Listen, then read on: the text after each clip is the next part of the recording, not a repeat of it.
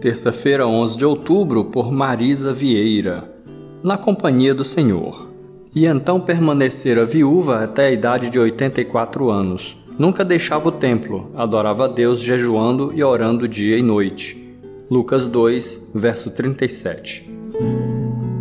Ana era uma profetisa, uma mulher que ficou viúva ainda cedo. Viveu apenas sete anos com o marido. O processo de luto é bastante doloroso, mas existem momentos em que precisamos decidir como viver, mesmo sem aquela pessoa amada. A decisão de Ana para lidar com seu luto foi estar em Deus. Ela foi para o templo permanecer em oração, adorando o Senhor dia e noite. Já idosa, permanecendo em seu propósito, teve o privilégio de ver o bebê Jesus e anunciar sua chegada a todos que esperavam a redenção de Jerusalém. C.S. Lewis chama de lei da ondulação da vida os altos e baixos que passamos. Podemos estar alegres casando-nos, formando-nos, vendo mais um bebê na família, vendo a conversão de uma pessoa querida, mas também doentes, enlutados, passando pela solidão, distante de quem amamos. Todos estamos sujeitos às adversidades e a forma como lidamos com elas faz toda a diferença.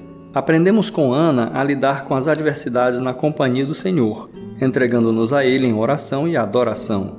Em Deus, ainda podemos ser testemunhas do seu poder e sua graça, assim como Ana. Em Deus, podemos contemplar a vida e sorrir novamente. Escolha lidar com sua dor em Deus. A sua presença nos preenche e sua graça nos basta.